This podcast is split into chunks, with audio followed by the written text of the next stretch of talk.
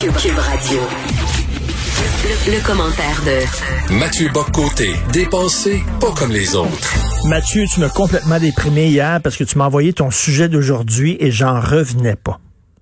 Alors bon, c'est un, euh, c'est un sujet sur lequel j'ai que j'ai abordé à quelques reprises ici et là, mais ça me fascine, c'est qu'il ne, il ne perce pas dans notre espace public alors qu'il devrait nous inquiéter. En Écosse, en Écosse, le ministre de la Justice, ou l'équivalent du ministre de la Justice, M. Oumza Youssaf, euh, dans le gouvernement euh, SNP, si je ne me trompe pas, donc le ministre euh, Youssaf a décidé de, pour combattre les propos haineux, hein, c'est la, la, nouvelle, c'est, l'obsession de l'époque, eh bien, d'interdire et de créer des conditions pour d'interdire des propos haineux à la maison à la maison. Alors là, autrement dit, autrement dit, au nom d'un objectif qui peut sembler noble, la lutte contre les propos haineux, dans les faits, il n'y a plus de sanctuaire, il n'y a plus de frontière entre le privé et le public, entre ce que je peux dire à la maison sous le coup de l'émotion et ce qui peut être dit publiquement. Et plus encore, c'est une incitation à la délation, parce qu'on le sait aujourd'hui, la notion de propos haineux ne cesse de s'étendre. Il hein, faut jamais l'oublier. Euh, on donne, il y, a, plusieurs exemples qui en témoignent. Bon, donc n'importe quoi peut être classé comme propos Mais donc, comment doit-on comprendre cet esprit-là? Est-ce que je fais un souper chez moi en Écosse, à Glasgow ou à Édimbourg, et là, des gens que je reçois à la maison, des invités, n'aiment pas particulièrement ce que je dis, sont-ils invités à pratiquer la délation contre moi en allant me dénoncer au commissaire ou à je ne sais quelle ligne téléphonique autorisée pour dire j'ai entendu un propos haineux à la maison chez Monsieur X qui m'a reçu? Quand on sait aujourd'hui, par ailleurs, quel est le type d'éducation qui est donné aux jeunes générations qui sont endoctrinées mmh. euh, au régime diversitaire, au multiculturalisme, à la théorie du genre, eh bien, peut-on imaginer sur le mode, euh, appelons ça la stasification de la, vie de l'esprit, que des jeunes en viendront à dénoncer des enfants, leurs parents, euh, parce qu'ils ont tenu des propos qui sont vus comme haineux aujourd'hui par les contrôleurs de la circulation idéologique? Autrement dit, autrement dit, l'Écosse vient de faire un pas de plus, mais le pas le plus définitif qui soit, dans euh, l'institutionnalisation de la délation jusque dans l'intimité. Donc désormais, il faudra faire attention en Écosse, quand on invite quelqu'un chez soi, quand on invite des amis, eh bien, euh, va falloir s'assurer de toutes les manières possibles que nos propos ne soient pas mal compris, que dans leurs oreilles, qui peuvent vous entendre partout des propos haineux, ne soient pas tentés de porter à nous dénoncer, de porter vers la délation. C'est fondamental ce qui vient de se passer ben. là-bas. Euh, et, et ça passe un peu comme si ça allait de soi, parce nom de cette sainte vertu qui s'appelle la lutte contre les propos haineux, aujourd'hui, dans les faits, c'est une logique totalitaire qui se déploie.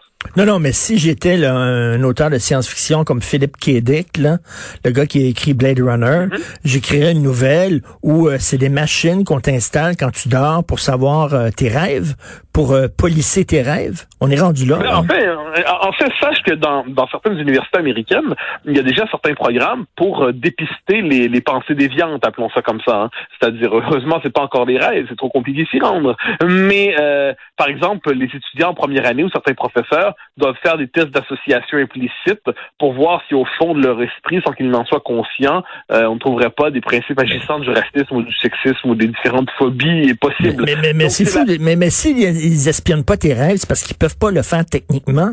Parce que s'ils pouvaient le faire techniquement, ben ils le feraient. Ben moi, il y a quelque chose là-dedans que je trouve, c'est-à-dire c'est le, le, fantasme de la transparence absolue. C'est-à-dire la transparence absolue, c'est rien ne doit échapper au regard du contrôle idéologique. Et en dernière instance, ce qu'on doit redouter, ce sont les pensées dissimulées, les pensées inavouées, les pensées inavouables, les pensées inconscientes. Alors ça, ça nous conduit effectivement au domaine du rêve. Ils, ils n'en ont pas encore les moyens. Mais cela dit, euh, moi je suis, mais il dépiste déjà le deuxième et le troisième et le quatrième sens cachés dans le vocabulaire qu'on utilise pour être capable d'y voir quelquefois des propos haineux. Alors non, ce qui se passe en Écosse est absolument fondamental parce que notre, à notre époque, s'il y a quelque chose qui, qui se répand plus vite que le variant anglais, eh bien, ce sont les, les mauvaises idées. Hein, les mauvaises idées, c'est un potentiel de contamination exceptionnel. Donc, on peut être certain que dans six mois, j'en sais rien, mais dans deux ans, dans trois ans, dans quatre ans, dans cinq ans, une telle proposition va trouver de l'écho ailleurs dans le monde. Tu sais, je tiens à rappeler qu'au Québec, quand on a eu le projet de loi 59, qui heureusement euh, n'a pas passé à échouer, il y avait cette idée de créer une liste publique un fichier public de ceux qui auraient tenu des propos dits haineux, donc une liste des mauvais citoyens proscrits, la liste des citoyens contrevenants pour, pour cause de mauvaises pensées. En France, il y a eu un, amendement qui, bon, qui, a échoué à l'Assemblée nationale, mais ça ne veut pas dire que la tentation reviendra pas, la tentative ne reviendra pas, pour que lorsque quelqu'un a été accusé de propos dits haineux euh, a été reconnu coupable de ça, quand on connaît encore une fois la définition que ça lorsqu'il passe à la télévision, il faudrait qu'il y ait un bandeau pour l'accompagner sur le mode attention, chien méchant, attention, cet homme a été condamné il y a X mois pour, point Donc, on, voit le, concept central qu'il nous faut aborder ici. En fait, c'est deux choses. Il y a la notion de propos haineux, il va falloir prendre ça sérieusement, voir qu'est-ce qui se qu'est-ce qu'elle veut dire, cette notion-là, puis fantasme de la transparence absolue, qui consiste à dire qu'il n'y a plus de souveraineté familiale, de domaine privé, de sanctuaire de la maison, ça, c'est totalitaire. Et Mathieu, bon, à la limite, là, à la limite, euh, s'il y a des lois comme ça, qu'on les applique pour tout le monde, sauf quelque chose me dit, je suis peut-être de mauvaise foi, mais quelque chose me dit que gueuler contre les Québécois francophones ne serait pas considéré comme un propos haineux. Mais bien sûr, mais c'est jamais parce que dans la définition même du propos haineux, parce que moi, c'est pour ça que là-dessus, j'ai, on, me reprochera d'avoir une forme de rapport maniaque aux mots, peut-être. Mais je suis toujours curieux de voir ce que les mots veulent dire. Or, quand on regarde la notion de haine aujourd'hui, elle est définie de la manière suivante, c'est globalement, c'est toujours la haine, c'est le majoritaire par rapport au minoritaire. Il y a des groupes protégés symboliquement, juridiquement, qui euh, qu'on ne peut pas critiquer, on peut pas critiquer leurs représentants, on peut pas critiquer les codes culturels qui y sont associés ou quel que ce soit, pour parce que c'est du majoritaire au minoritaire, euh, le rapport serait haineux. Dès lors que le majoritaire ne tient pas sur le minoritaire, le discours que le minoritaire prétend tenir sur lui-même, ou du moins ses, ses représentants autoproclamés, c'est haineux. Inversement, si je dis cancel white people, hein, ce qu'avait dit Sarah Young du New York Times, euh, ce qui est pas, ce qui est quand même pas rien, cancel white people, c'est quand même assez clair. Ah bah, euh, on pourrait les multiplier, les Québécois francophones sont racistes, euh, on l'entend très souvent, globalement, le Québec est raciste. Tout ça, la haine du blanc, la haine de l'homme, la haine de l'homme blanc plus encore, et s'il est hétérosexuel à plus de 50 ans, alors là, là, franchement, il est mal barré. Eh bien, ça, c'est pas de la haine. C'est une forme d'humanisme sophistiqué qui peut quelquefois être marqué par un peu de colère, parce qu'on l'entend souvent, ça. On va nous dire que du, du majoritaire au minoritaire, c'est de la haine. Du minoritaire au majoritaire, c'est une réaction de défense qui, quelquefois, va s'exprimer maladroitement, mais qui trouve néanmoins sa légitimité dans le fait que c'est une réaction de défense. Il faut voir en quoi cette espèce de la lutte au discours haineux est aujourd'hui le prétexte à l'éradication des pensées dissidentes. Puis j'y reviens parce que c'est fondamental. Eh bien, si on se donne le droit désormais de, de, surveiller ce qui se passe à la maison, de créer les conditions d'une délation généralisée, eh bien, c'est l'astasie.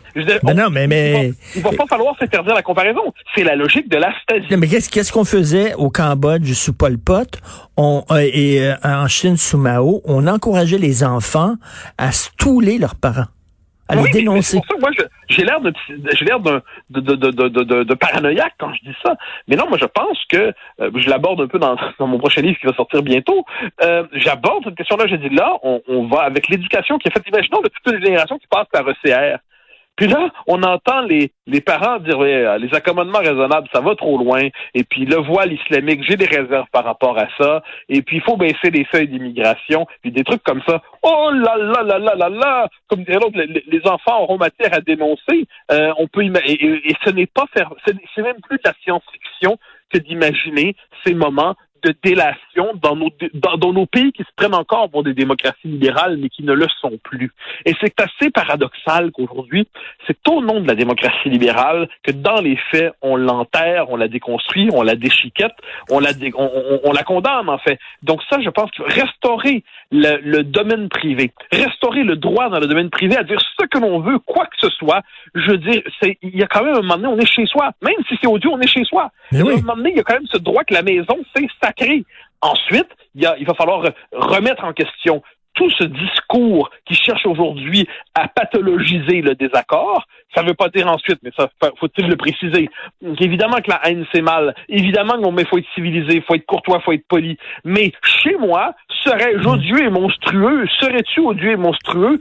C'est chez toi. Tu peux hurler, tu peux hmm. croire au martyr, tu peux, tu peux croire ce que tu veux chez toi. Et ça, je pense que si on n'est pas capable de défendre le caractère sacré de la vie, de, la propriété, de la maison, de, de, la conversation dans le domaine privé, si on crée les conditions d'une délation généralisée, qu'on invite à rapporter des conversations euh, controversé, comme ce vers qu'on se dirige euh, en Écosse, mais ça ira ailleurs. Euh, parce que là, en ce moment, je précise, là, le ministre Oumza Youssaf nous dit un instant, on, ça, il va, ça, ira pas trop loin, faut pas s'en faire. Non, non, non, non, non. ces choses-là, on reconnaît très bien ben que les, fausses prudences qui entourent de telles logiques aujourd'hui, de telles lois, ça ne tient pas. Donc non, c'est horrible ce qui se passe, mais on détourne le regard, on détourne le regard, comme si rien ne se passait. En tout cas, Mathieu, c'est fou, on jette aux poubelles des libertés que la moitié du monde nous envie.